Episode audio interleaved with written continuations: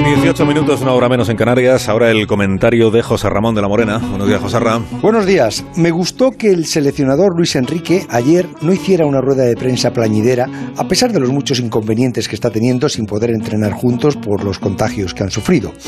Finalmente les van a vacunar a todos esta mañana a las 10 con la Janssen, que no era la vacuna recomendada para menores de 40 años y que inmuniza a partir de los 14 días.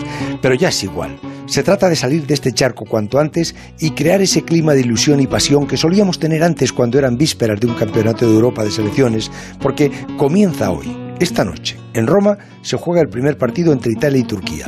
Sabéis que son seis grupos de cuatro equipos, de los que se clasifican los dos primeros y los cuatro mejores terceros, y España juega en Sevilla los tres partidos. O sea, que mal se nos tendría que dar para no entrar en octavos de final, pero como está todo tan en contra, pues no alcanzo a ser optimista del todo. Sin embargo, sí soy optimista con nuestros chicos de judo en los Juegos de Tokio que comienzan el mes que viene, porque ayer Nico, un chico que llegó a la escuela de judo que dirige en Brunete una leyenda y un maestro de campeones, Kino, consiguió en Budapest proclamarse campeón del mundo por segunda vez. Nico llegó a Brunete con 12 años desde Georgia. Perdió muy pronto a su padre y mientras su madre buscaba trabajo para protegerlo, él en esa escuela de Kino se fue forjando con unos sacrificios admirables hasta proclamarse campeón del mundo hace dos años. Ayer volvió a repetirlo en Budapest.